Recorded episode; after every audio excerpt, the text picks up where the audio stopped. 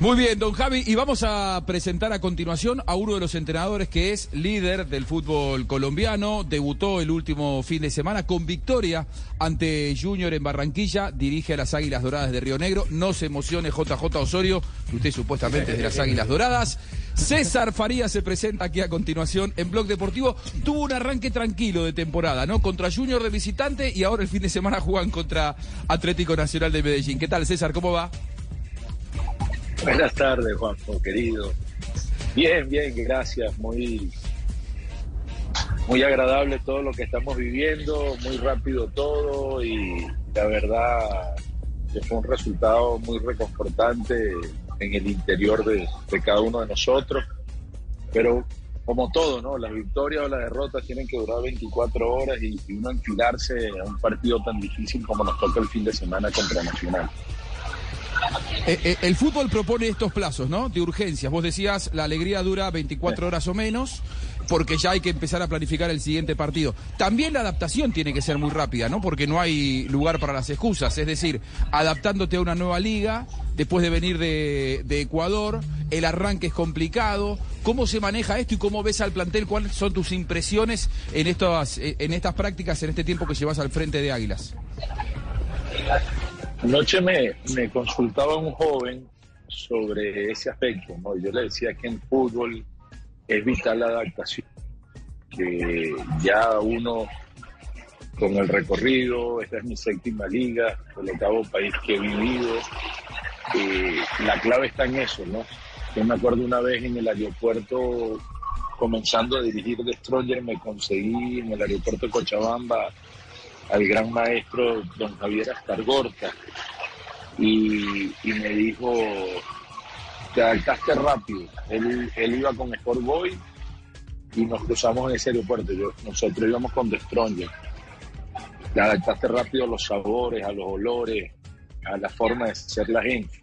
Y yo creo que eso es una clave importante, ¿no? Eh, no poder respetar el plano social, más allá de que uno es venezolano y, nuestros países tienen muchas similitudes, pero a cualquier país donde uno llegue, lo primordial es escuchar, ver, analizar para poder diagnosticar y esa forma poder comprenderlos al máximo, ¿no? Y cuando los comprendes, ahí puedes empezar a transmitir los apalancamientos que quieres para hacerlos crecer, para potenciarlos. Hay, hay una máxima de las teorías de la guerra que a los soldados no le puedes cambiar su plano social. Se lo, se lo puedes regular, eh, eh, eh, ayudar a acompañarlo, pero cambiárselo sería un error. Entonces, aquí el invitado soy yo y, y, como bien dices tú, adaptándome a todas estas circunstancias, pero que además lo disfruto muchísimo. ¿no? Eh, eh, me han tratado muy bien, me han recibido con muchísima cordialidad. El equipo tiene una inteligencia colectiva que, que me llamó la atención, son abiertos a las propuestas, eh, se, se dejan seducir con facilidad para, para los retos, para los desafíos. Y, y, eso nos tiene a todos muy entusiasmados, ¿no? A todos en la institución. Ya, el dejarse, eh, profe Farías, el dejarse seducir eh, representa de que el discurso es bueno y convincente, porque eso es de doble vía. Don Javi, ¿cómo está usted? Bien, profe, ¿cómo anda? Muy bien, gracias. ¿Cómo le fue por los países árabes? Bien, bien, bien. En medio de todo bien. Llegué remendado, pero no importa. Este, mire, yo creo que, que la clave es aprender a escucharme. No, eh, uno tiene que partir del respeto a la diferencia y cuando uno parte de ahí y uno es comprensivo, uno puede, puede llegarle al jugador. No le puede tocar y, y le puede tocar eh, en lo humano, en lo táctico, en las propuestas, en los parámetros que quieren individuales y colectivos que, que consigan. Es un equipo que tenía, tiene muchas virtudes y, y yo les hago una pregunta, claro, ¿no? Sí. A ver, ¿qué estamos dispuestos a ceder o a sacrificar por ser un mejor equipo? por ser un, equipo que sea campeón. Y eh, yo les ponía el ejemplo de, Jordan, ¿no? Jordan eh,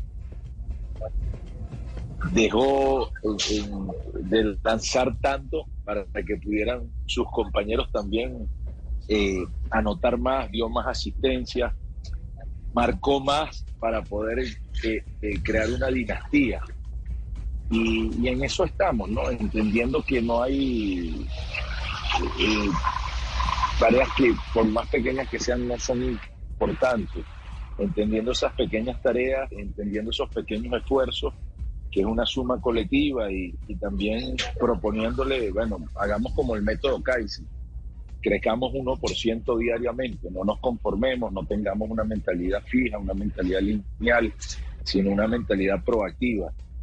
Y, pero se facilita mucho, don Javi, con, con la forma de ser alegre del jugador colombiano, con su técnica y, y su potencia, ¿no?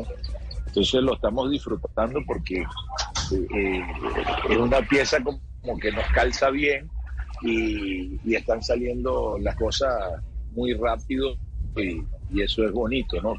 Porque también ver el calendario, como decía Juan, de inicio, eh, a cualquiera le asusta. Pero cuando uno tiene años en esto, dice, bueno, estos son los retos que, que a uno le fascinan y que uno tiene que afrontar y, tratar de hacerlo lo mejor posible. Ya. Dice el dicho que la alegría de unos es la tristeza de otros. Eh, usted salió muy eufórico, Bolillo salió eh, muy eh, aplanchado.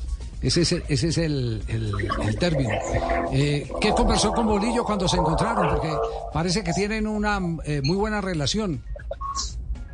Yo soy muy amigo de don Pacho Maturana. Sí el míster eh, fue el referente de América y, obviamente eh, Pacho de ahí para los demás ha sido un ejemplo. Y, entonces, claro, yo he tenido una gran relación porque como compartí en la comisión técnica de Comebol con él, con Peluso, con Eric Puntido, eh, con Dorival Silvestre, campeón actual de Copa Libertadores, entre otros más connotados entrenadores que, pertenecen a la comisión, tengo una relación muy afín. Y a través de él, eh, con Hernán, Hernán es un entrenador que yo respeto, un entrenador no solamente símbolo del fútbol colombiano, sino del fútbol suramericano, eh, un hombre que, tiene muchos récords, eh, dirigir 253 partidos de selección no es cualquier cosa, ¿no? Eso es, uno de los entrenadores que en el mundo más ha dirigido selección y que ha dirigido mundiales. Pero además de eso, está sano, lo vi bien. Eso fue lo que él se acercó a bromear conmigo, de que si nos íbamos a pelear. y yo le dije, le, le contesté que qué alegría me daba verlo, que se veía rozagante, que se veía saludable, y, entonces él me contestó que me, estaba dando la bienvenida al fútbol colombiano y, que qué bueno que haya venido a ayudarles a, seguir evolucionando. Y yo le dije que era todo lo contrario, que yo venía a seguir aprendiendo de maestros como él y que era un honor enfrentar ese primer partido ante un grandísimo entrenador como los él y una grandísima institución y el ambiente, la verdad que, también era muy bonito, don Javi. La hinchada de, Junior no paró hasta el minuto final. Y, cuando uno va bajando ese estadio metropolitano en el autobús, le trae tantos recuerdos de eliminatoria, que, que también fue, la verdad, pasó un, un, sábado muy bonito, la previa al partido, el post partido. Y, o sea, más allá del resultado que es la guita del pastel, yo estaba muy feliz por todo lo que estaba viviendo y por todo lo que estaba jugando nuestro equipo. Yo le da un entusiasmo a uno, uno dice, bueno, y, de local, entonces podemos ser aún más que esto que hemos demostrado hoy. Muy bien. César, eh, ya para, para el cierre, ¿para qué está Águilas Doradas? ¿Está para luchar el campeonato? ¿Está para clasificarse? ¿Dónde lo ves al equipo al final del camino? ¿O es demasiado rápido? Estoy muy ansioso. No, no. Nosotros sabemos que el equipo tiene una tremenda regularidad porque hay que hacerle un reconocimiento al presidente Fernando Salazar, a su hermana Paola, de que han tenido una astucia y una inteligencia deportiva para armar un gran plantel y han podido elegir buenos entrenadores. el club tiene una base de jugadores importantes, se ha venido reforzando, los refuerzos también, tener un jugador como Celi, la demostración que le hizo, yo lo había visto en el campeonato argentino, igual que tú, lo había visto en pasar por la selección, toda su parte formativa en, la, en las juveniles también, y después ir al club de Portugal, la jerarquía de Morelos, que incuestionable, su presencia, eh, solamente una palabra de él significa mucho para, para todos nosotros. Y, y, bueno, están llegando más jugadores que yo no estoy autorizado a, a decirlo, pero que ahí la Dorada se está reforzando aún más que Fernando tiene la vehemencia del campeón y eso a mí alegría, alegría porque uno también la tiene y, sabemos que este equipo tiene una regularidad llegar al cuadrangular. Ayer arrancó, el sábado arrancó con el pie derecho, pero después viene el, el gran desafío. El gran desafío es identificar los momentos, periodizar correctamente al equipo para que llegue fuerte, no importa en el lugar que clasifique, pero que llegue decidido a, hacer su mejor versión en los cuadrangulares finales y que eso le permita llegar a la final y después que uno lo invitan a un baile con una final, sabes qué sucede, lo quieres ganar. Y entonces eso es lo bonito del fútbol, ¿no? Y para eso vamos a trabajar. Muy bien, profesor Farías, bienvenido entonces al torneo colombiano, un abrazo, gracias por estos minutos.